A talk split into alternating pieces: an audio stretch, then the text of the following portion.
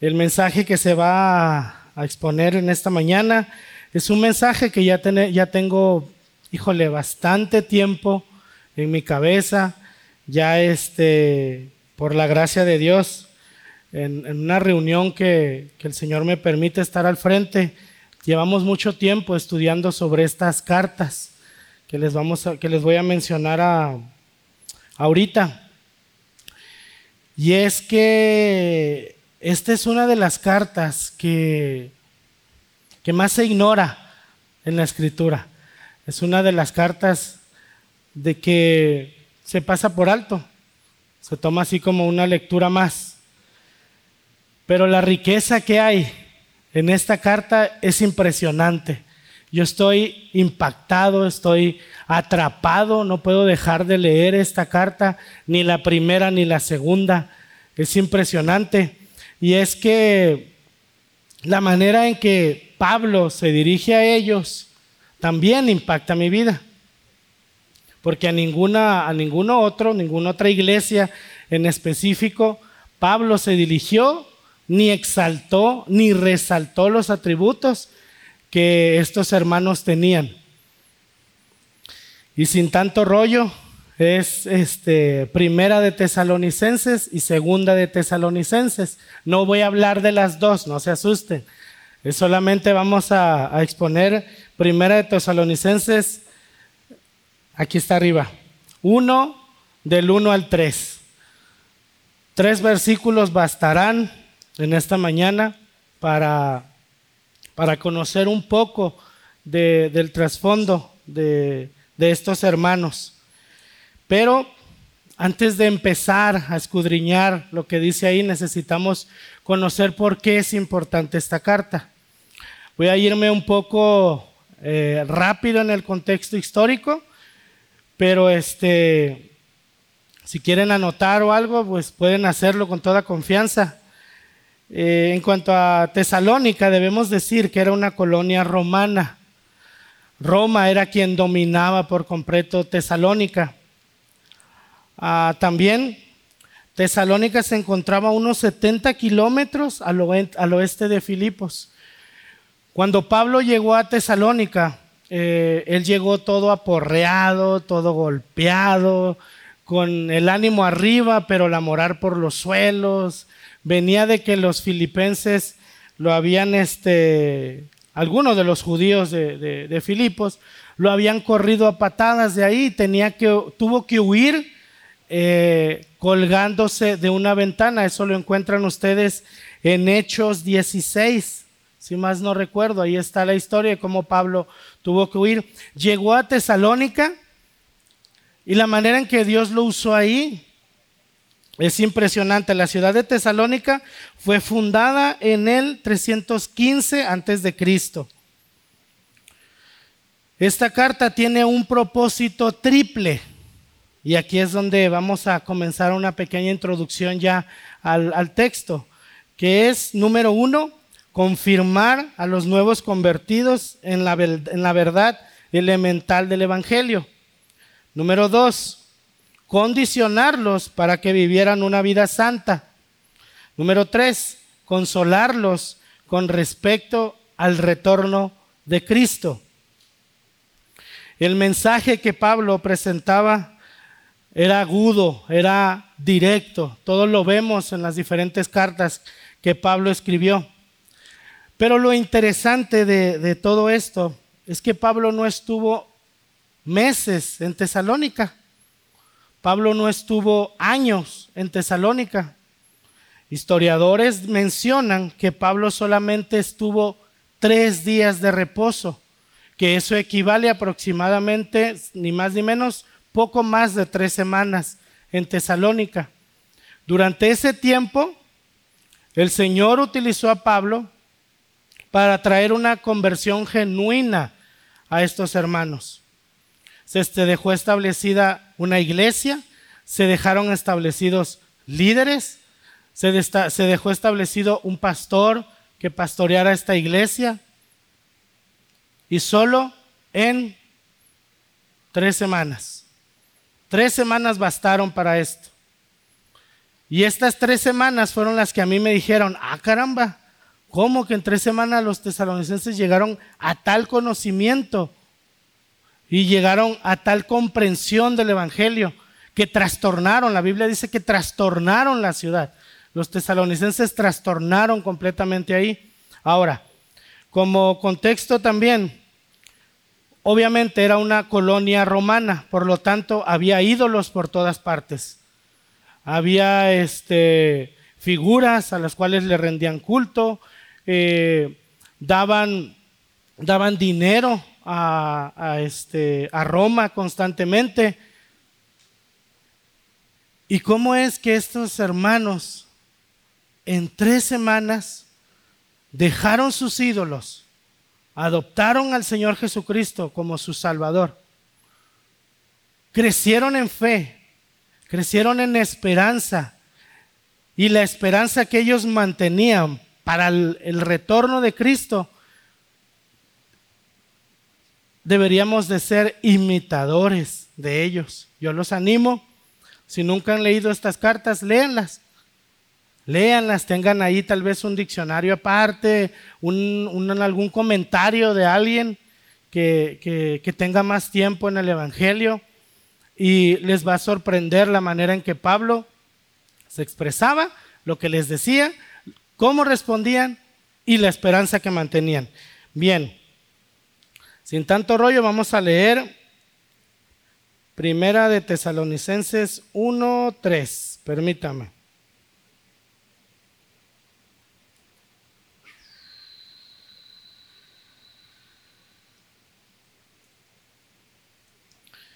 Pablo, Silvano y Timoteo, a la iglesia de los tesalonicenses en Dios Padre y en el Señor Jesucristo. Gracias a ustedes y paz. Número dos, siempre damos gracias a Dios por todos ustedes, mencionándolos en nuestras oraciones, teniendo presente sin cesar delante de nuestro Dios y Padre su obra de fe, su trabajo de amor, y la firmeza de su esperanza en nuestro Señor Jesucristo. El título de este mensaje es Fe, Esperanza y Amor. Son tres gracias que el Señor nos permite conocer y que son vitales para el crecimiento de un cristiano. Sin esas tres, no hay cristiano, simple y sencillamente. Fe, esperanza y amor. Vamos a comenzar con el versículo 1. Pablo, Silvano y Timoteo a la iglesia este, de, los tesalonicenses en Dios Padre y en el Señor Jesucristo. Pablo también reveló aquí en esta parte su humildad. En algunas cartas él se presenta como el único eh, autor. Aquí comparte crédito con estos dos hermanos. Yéndonos un poco atrás en la historia, eh, Pablo tenía aproximadamente tres años de haber sido este, deslumbrado por esa luz cuando iba a Damasco. Conoció a Silvano, después conoció a este joven, eh, a este joven hombre, Timoteo, que más adelante, aquí estaba jovencito, Timoteo tenía aproximadamente entre 13 y 17 años cuando estaba, estaba acompañando a Pablo a los, a los primeros viajes. Resulta entonces interesante que Pablo aquí mencionara también a Timoteo como parte de esta carta, como diciendo, él también aportó algo a la carta, siendo tan joven. Ahora, él siempre se identificó con sus hermanos en la fe, quien Pablo. Él no estaba distante, aislado, separado, sino que en todo momento se identificaba como uno de los hermanos. Él en muy pocas, raras ocasiones, Pablo se enfocó y sacó sus credenciales y dijo, yo soy apóstol de Cristo, escogido por él. Muy rara vez lo hizo. Se presentaba como un hermano más para todas las iglesias. Y esto es algo que tenemos que recordar con relación al, ministerio cristiano, al ministerio pastoral en lo específico. No se puede eh, poner en un penáculo, un pináculo, no sé cómo se diga un pináculo, creo que así se dice, eh, al pastor y decir que es intocable, que es alguien que no se puede ni tan siquiera darle los buenos días. Por la gracia de Dios, aquí tenemos un pastor que se toma el tiempo de saludar a todos, se toma el tiempo de ir y, eh, ¿cómo estás? Préstame un agua. No, no se crean, eso no hace, pero, pero sí, por la gracia de Dios tenemos un pastor que se hace igual que los hermanos. Es la manera en que nosotros tenemos que percibir a, a estos hermanos. ¿Por qué lo menciono? Pues simplemente por los primeros tres nombres que se menciona ahí arriba en la carta. Ahora, aquí viene lo bueno. En el número dos, siempre damos gracias a Dios por todos ustedes, mencionándolos en nuestras oraciones. Pablo no era un hombre que tenía una lista como de tres personas por las cuales orar. ¿Alguien conoció o conoce la historia de Hudson Taylor? Levante su mano, ¿quién ya ha leído de él? Hudson Taylor era un hombre que su vida, antes que nada, era oración. Se mantenía constantemente orando por todas las personas en China, tenía un, este, uh, un corazón para la China, fue uno de los primeros que fue a la China y la manera en que él adoptó eh, el ser misionero para este lugar, pues fue totalmente radical también. Los invito también a buscar su biografía. Pero su vida se distinguió, al igual que Pablo, en una vida de oración. Menciona su biografía, que él se levantaba tres y media o tres de la mañana más o menos a orar por lo que iba a hacer en el día. Tenía hermanos, compañeros de él, que los mencionaba por nombre, tenía tres o cuatro colaboradores. Poniéndolo al lado de Pablo, Pablo tenía sus colaboradores, tenía iglesias por las cuales orar, tenía pastores por los cuales orar. Entonces, entonces resulta interesante que aquí menciona, no tenía por qué hacerlo, pero él lo hace, mencionándolos en nuestras oraciones. Pablo dio gracias por esta iglesia por muchos motivos y uno de los más importantes fue que ellos eran un ejemplo, formaban una iglesia modélica, era un modelo. Él presumía de Tesalón, de los tesalonicenses. En el versículo siguiente, según encontré en un comentario bíblico, es uno, es uno de los más notables de la Biblia. Sigue una norma del apóstol Pablo, que es encontrarnos con su obra escrita para enfatizar sobre tres gracias importantes. Versículo 3. Teniendo presente sin cesar delante de nuestro Dios y Padre su obra de fe, su trabajo de amor y la firmeza de su esperanza en nuestro Señor Jesucristo. Este versículo los podemos separar en tres partes. La obra de fe, trabajo de amor y la firmeza de su esperanza en el Señor Jesucristo. Este versículo es muy importante en la Biblia y contiene una gran riqueza de significado. Pablo asoció las tres gracias cristianas, la fe, el amor y la esperanza, recordándolo en Primera de Corintios 13:13. Si quieren ir conmigo ahí a buscarlo, por favor.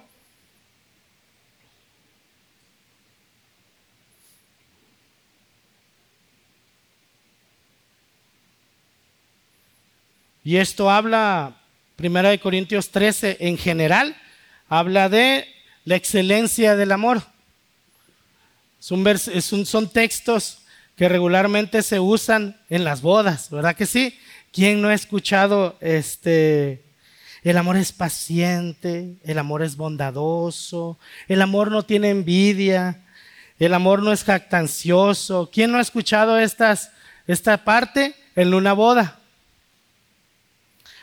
Pero hasta mero abajo, en el 13, es como un sello que le pone Pablo a todo lo que dijo anteriormente.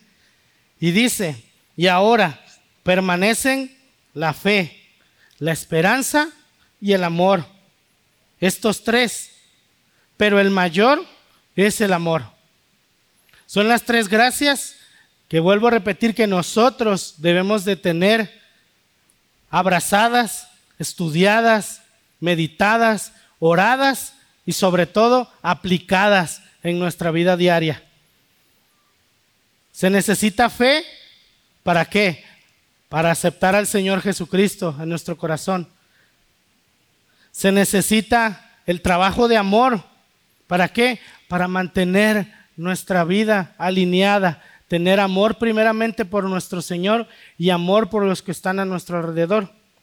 Se necesita la esperanza de que un día Cristo regresará por su iglesia, seremos arrebatados y llevados con Él Estaremos en la morada que Él está haciendo ahora en los cielos por su gloria, por su honra, por los siglos de los siglos. Por favor, digan amén o algo, se siente re feo. ahora les voy a leer lo que dijo un científico ateo relacionado con esto. Cuando este hombre escuchó de la fe, la esperanza y el amor, lo relacionó con tres partes que también tiene nuestro cuerpo, eh, tres áreas importantes que mantiene el universo y las unió de una manera muy padre. ¿Me permiten leérselo? Gracias. Un científico muy destacado, uno de los hombres que tuvo mucho que ver con el diseño de la capa que protege del calor a las cápsulas espaciales cuando entran en la atmósfera terrestre. Estaba conversando en cierta ocasión con un predicador y le dijo, ¿Ha notado usted alguna vez que el universo en el cual vivimos está dividido en una Trinidad? Y el predicador respondió, no. ¿Y quiere decir con eso? Bueno, le dijo, usted y yo vivimos en un universo físico que está dividido en tiempo, espacio y materia. Y luego le preguntó al predicador, ¿puede usted pensar en una cuarta cosa? Y el predicador respondió que no podía pensar en una cuarta cosa. Pero este científico no se detuvo allí y le dijo, ¿ha pensado alguna vez en que el tiempo está dividido en tres partes? Pasado, presente y futuro. ¿Puede pensar usted en una cuarta parte? Y la respuesta del predicador otra vez fue negativa. Entonces el científico continuó. Pues bien, el espacio está dividido en longitud, anchura y altura. La gente habla de una cuarta dimensión, pero se da la circunstancia de que no existe en este universo material. ¿Cómo este científico podría asociar estas tres formas del universo que se dividen en tres fases también y que se tiene un presente, un, un pasado y un futuro. Se menciona que nosotros somos cuerpo, alma y espíritu, ¿verdad que sí? Y es curioso cómo Pablo enfatiza sobre estas tres gracias también, fe, amor y esperanza. Pablo realmente mencionó estas tres gracias de la vida cristiana. Podemos relacionarlos en tiempo y espacio de la siguiente manera. El pasado es la obra de la fe. El presente es el trabajo de amor. El futuro es la constancia de la esperanza. Esta es la biografía de nosotros como creyentes. Estas son las características permanentes y perdurables que debemos de tener nosotros como seguidores del Señor Jesucristo. Vuelvo a leer el 1 Corintios 3:13, y ahora permanece la fe, la esperanza, el amor. Y estos tres, pero el mayor de ellos es el amor. En esta parte recordamos la historia del predicador y el científico. Fe, esperanza y amor son nombres abstractos. ¿Están de acuerdo? Nadie puede tocarlo. Alguien que me diga cuántos kilogramos de fe tiene o cuántos litros de fe tiene. ¿No? ¿Alguien me puede decir cuántas toneladas de amor tiene por su mamá? ¿O cómo podemos medir el amor? Muchos dicen que se mide por ah, por acciones. Muchos dicen que se miden por sacrificios también el amor. Muchos mencionan que el amor se mide en palabras, siendo acá muy romántico, ¿no? O que se mide por hechos. Si yo no lavo los trastes, no hago a mi esposa. Eh, te amo, amor. Ah. Yo sí los lavo, ¿eh? Este, ahora, ¿cómo podemos nosotros medir estas tres? ¿Hay alguna manera? No, ¿verdad? Ni la misma escritura nos dice, el que tenga tres kilos de fe, que la ponga en el Señor Jesucristo. No, ¿verdad? Para nada. El que mantenga diez toneladas de esperanza, el Señor va a venir por él al final. No, se mencionan, pero son tres ideas abstractas. Ahora, ¿cómo podemos quitarlas del espacio de la teoría y colocarla en la realidad de nuestra vida? ¿Cómo podemos entonces decir que podemos tener fe, amor y esperanza y realmente aterrizarlos en nuestra vida? Yo no les voy a dar la fórmula de A, B o C, ni les voy a decir punto uno, ni punto dos, ni punto tres. Simplemente les voy a, a leer un párrafo de cada una de ellas y espero en el Señor podamos nosotros abrazar estas verdades y al final, al final, esta solamente fue la introducción, ¿ok? No, no es cierto. no es cierto. Se me pasó mencionarles la verdad central. La primera carta a los tesalonicenses, en sus primeros versos nos muestra el gran compromiso como iglesia que mantenían los hermanos los unos con los otros. Es una muestra de una iglesia modélica. La partí en dos porque la quería leer así en dos partes, pero mejor la voy a leer completa. Nuestro caminar cristiano debe de reflejar lo que creemos en todo momento mantener una fe que no titubea, buscar crecer en amor para con los demás y mantener nuestra esperanza en el hermoso retorno de nuestro Señor Jesucristo. Ah, hermanos, cómo causa gozo en mi corazón cuando leo que un día el Señor Jesucristo va a regresar. No, no saben, me, causa emoción en mi corazón. Imaginármelo así como una película de Star Wars, descendiendo el Señor en su caballo blanco, los ángeles apareciendo y la iglesia siendo arrebatada, yéndonos con el Señor. Pero hay una imagen de esto que casi no se habla, y es el hecho ¿Qué va a pasar con los que se queden? ¿Qué va a pasar con aquellos que no sean arrebatados? Lo veremos en la próxima edición. La obra de la fe. La fe es la respuesta del alma a la palabra de Dios. ¿Quién no ha leído la escritura y siente algo en su corazón? ¿Quién no ha leído la escritura y de repente, lo que antes se tornaba en dificultad, hay una pequeña vislumbre de fe en nosotros que nos dice que va a cambiar nuestra circunstancia. Hay muchos pasajes que hablan de la fe, muchos pasajes que no, que no lo dicen tal cual, así como que la fe es esto. Es más, voy a hacer una pregunta en general. ¿Qué es la fe?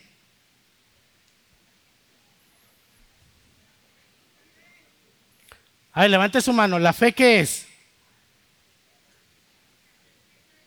Exacto. La certeza de qué? De lo que se espera. ¿Qué más? Y la convicción de lo que no se ve. Amén, ¿verdad? Cuando el hombre responde a la palabra de Dios, encontramos entonces que él anda y que vive por fe. Fue lo que Pablo dijo en su segunda epístola a los Corintios, capítulo 5, versículo 7. Y dice, no lo busquen, yo aquí lo leo. Para eso les sirvo, hermanos. Ah, Porque por fe andamos, no por vista. También el Señor Jesucristo habló de esto. En capítulo 6 del Evangelio según Juan, versículo 28 y 29, también yo se los leo, ¿cómo no? Entonces le preguntaron, ¿qué debemos hacer para poner en práctica las obras de Dios? Respondió Jesús y les dijo, esta es la obra de Dios, que creáis en aquel que me ha enviado. Fe. Que creáis en aquel que me ha enviado. Ahora, podemos decir que la, la palabra fe es aplicada en muchas ciencias se necesita fe y demasiada fe para creer que de una célula insignificante que andaba vagando en el universo, de repente se le ocurrió explotar y de la nada nacen los changos, los dinosaurios, las plantas, las bananas y demás. Así, se necesita mucha fe para creer en el Big Bang. Se necesita tener millones y millones de toneladas para creer que esa teoría es verídica, que nadie está rigiendo el universo, que también se necesita fe. Es más, les voy a platicar una pequeña anécdota. Hace muchos años, estoy joven ahí, aunque alguien diga que estoy más viejo, estoy joven. Hace algunos ayeres me tocó hacer un viaje a Chihuahua Fuimos a llevar un mensaje de, una iglesia donde estábamos y nos encomendaron a nosotros para llevar este mensaje y que las iglesias de allá lo abrazaran y demás. Bueno, sin tanto rollo, que la cuestión era ir a predicar a diferentes lugares.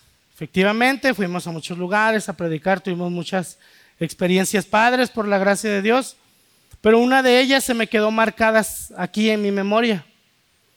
Hablaba yo con un chavo de esos punk, rockerones, acá de la onda, me vio tatuado y me hizo caso, porque estoy tatuado, hermano, si no me Me hizo caso, puso más atención. Y dije, ah, le voy a apuntar por este lado. Dije, oye, amigo, este, ¿te puedo hacer una pregunta? Aunque oh, sí. ¿En qué crees tú? No, yo no creo en nada, yo soy ateo. Ah, ¿eres ateo? Le dije yo. Sí, sí, yo soy ateo. ¿Por qué o qué? Dije, no, solamente te quiero expresar algo. Tú eres ateo, ok, muy bien. ¿No crees en Dios? No, no, yo no creo en Dios. Ah, ok. ¿En qué crees tú? Pues, pues no sé. Pues, me dicen que vengo del chango. Pues yo creo que, que a lo mejor y vengo de, de allá. Ah, ok. ¿Y me puedes explicar qué necesitas tú para realmente creer que vienes de allá? Pues conocer, ¿no? Ah, ok, conocer. Pero dentro de ti, ¿qué hay que te dice que eso es verdad? Pues, pues fe, ¿no? Ah, ok. Entonces tú tienes fe. Sí, sí tengo fe. Ah, ok. Muy bien. Perfecto. Dame algo tangible que yo te pueda creer que vienes de allá. No, pues es que los científicos, no, no, no, no. Los científicos, dímelo tú, algo que, que tú tengas aquí a la mano. Que me digas, por este, por este pelo que tengo aquí soy un chango, ¿no? Algo así dame algo que pueda llover. Dijo, no, la neta no tengo nada. Ah, ok. Pero tienes fe en eso, ¿no? Sí, sí tengo fe. Ok, muy bien. Pues mira, yo te voy a dar una muestra de que el Señor Jesús es real. Ahorita. Te voy a enseñar de qué manera el Señor puede hacer algo ahorita. Y no, hermanos, no estén pensando que hice un milagro ni que prendió una zarza ardiente. No, no, no. Le dije, ¿me ves a mí?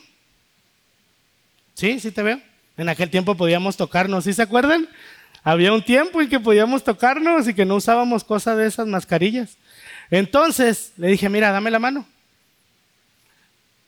Me dio la mano, le dije, ¿sí lo toca? Sí, ¿me siente? Sí, ok. Yo soy una muestra real, le dije, de que el Señor existe. Yo antes mentía, yo robaba, yo era un adúltero, yo era alguien un fornicario. Yo era alguien que constantemente deshonraba a mi familia y deshonraba a Dios, le dije. Pero puse mi fe en el Señor Jesucristo. Confié en Él, le dije. Y Él me cambió. No te digo que soy perfecto, le dije, pero de alguna manera el Señor cambió todo lo que había en mi corazón y lo tornó en algo bueno.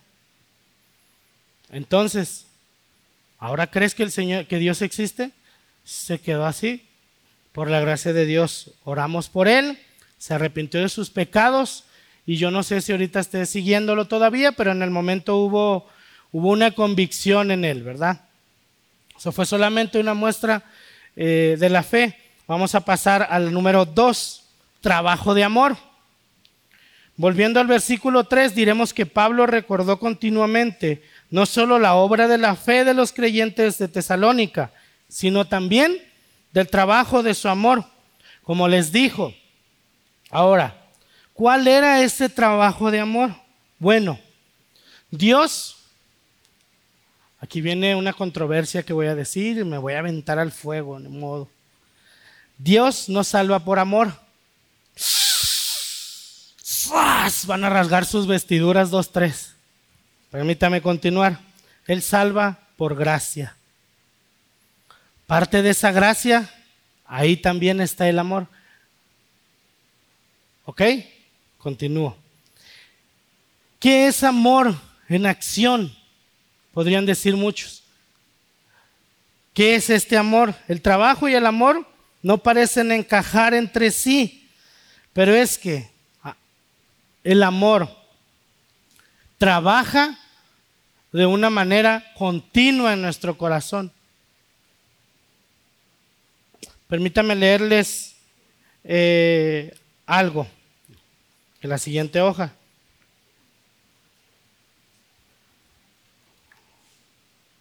Sí. Mm, una niña pequeña llevaba un niño pequeño cargado. Muy pesado, por cierto. Un hombre que pasó a su lado le dijo, ¿no es ese niño demasiado pesado para ti? Y ella entonces respondió, oh no, es mi hermano. Y ya ahí se acaba la historia. ¿Qué podemos notar de esto?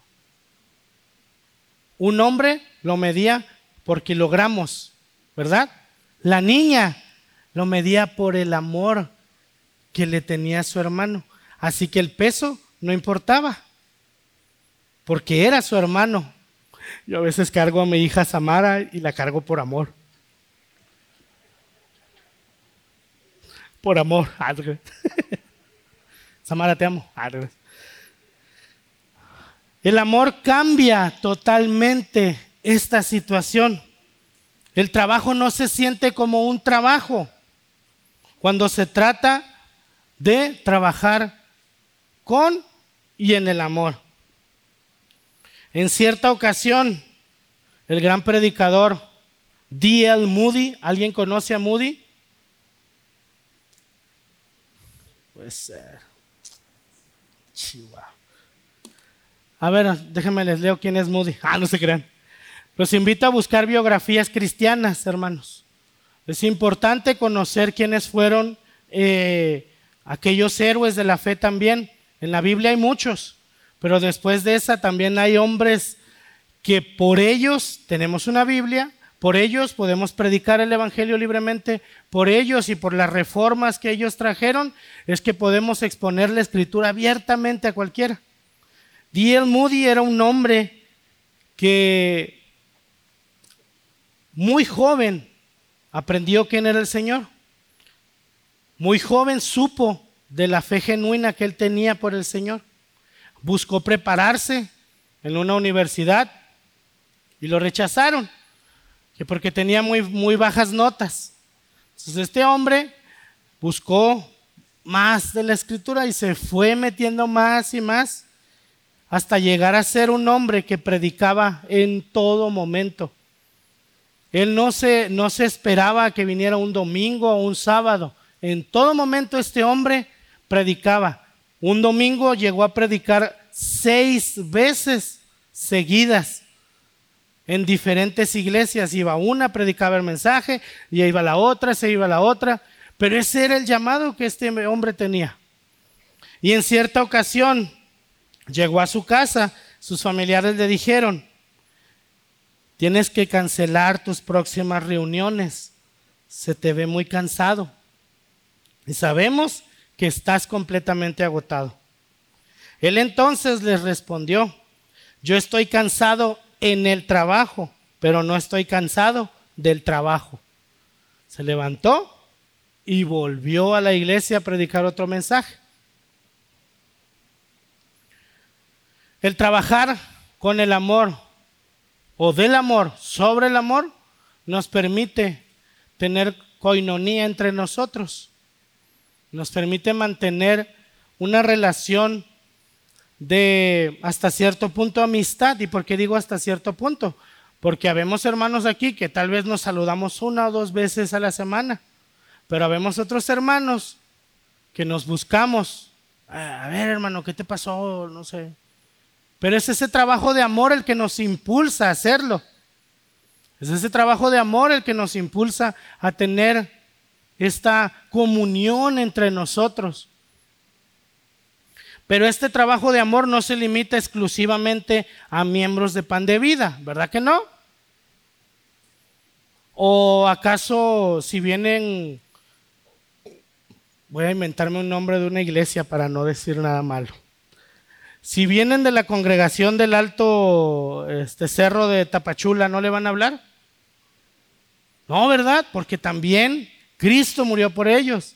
Entonces el trabajo de amor implica que no solamente tenemos hermanos en estas cuatro paredes, allá afuera hay muchas iglesias, hay muchos hermanos que también necesita ser aplicada esta verdad a sus vidas. ¿Cómo? Relacionándonos con ellos, tener amistad con ellos. Ahora vamos a pasar a la tercera gracia, la firmeza de su esperanza en nuestro Señor Jesucristo. Esta tercera gracia que el apóstol Pablo elogió a los tesalonicenses fue la constancia en la esperanza. Después de que ellos se habían apartado de sus ídolos para servir al Dios vivo y verdadero, también esperaban, porque el apóstol Pablo les había dicho que llegaría el momento en que ellos serían arrebatados y verían al Señor Jesucristo. ¿Alguien sabe que el apóstol Pablo fue al tercer cielo? Lo menciona. Él, fue al tercer cielo y dijo que no era lícito que nosotros conociéramos lo que había ahí. Pero él tenía un conocimiento amplio de la venida del Señor. Él tenía un conocimiento profundo de lo que, de lo que, ese, de lo que ese pequeño acto significaba para el creyente. La vida se disfruta verdaderamente al servir al Dios vivo y verdadero y al esperar a su Hijo que vendrá desde el cielo. Esa es realmente una esperanza feliz para el día de hoy. ¿Quién se levantó y dijo, ay, ya, ya, ya mero viene el Señor Jesucristo? No, yo no, yo la verdad no me acordé, yo, yo hice otra cosa. Pero debemos de estar conscientes de día y de noche. El Señor viene. Oh, qué glorioso el Señor va a regresar. Hay una gran cantidad de personas en la actualidad que depositan su esperanza en el hombre, pensando que el ser humano puede resolver todos sus problemas y que puede traer paz a la tierra. Ponen su esperanza en el dinero, ponen su esperanza en la prosperidad que ellos mismos están produciendo, ponen su esperanza en esa tarjetita verde llamada American Express. Ah, porque está bien bonita esa tarjeta, pero bueno. Su esperanza de ustedes y la mía debe de ser la misma, idéntica, no pensando en cosas terrenales, no, para nada. El que tenga su esperanza en la cuenta de banco, en sus fondos de ahorro, o en el retiro. Lamento decirles que ya no va a haber dinero para el retiro, hermanos. Ah, porque entró una ley. No, no es cierto. Pero nuestra esperanza debe de ser tan viva, tan grande y tan sobrenatural en la venida del Señor, que es lo que nos debe de mantener firmes en tiempos de dificultad. Hace poco fui a, a, unas pláticas en una iglesia. Se llama, el congreso se llama Fieles a su llamado, son plenarias. Y me llamó mucho la atención el título desde que lo dijeron. Aprender a sufrir. Dije, no, va a estar bien bueno. voy a llorar un resto ahí, dije. Voy a llorar mucho, estoy seguro. Pero la mayoría de los que hablaron ahí llegaron a un punto central y fue que tenemos que aprender a sufrir, pero sufrir bien. ¿Quién sabe sufrir bien? Nadie, ¿verdad? ¿Cómo podemos sufrir bien entonces?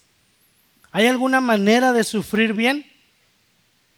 Teniendo una esperanza, manteniendo una fe firme, manteniendo un amor constante, se puede sufrir bien.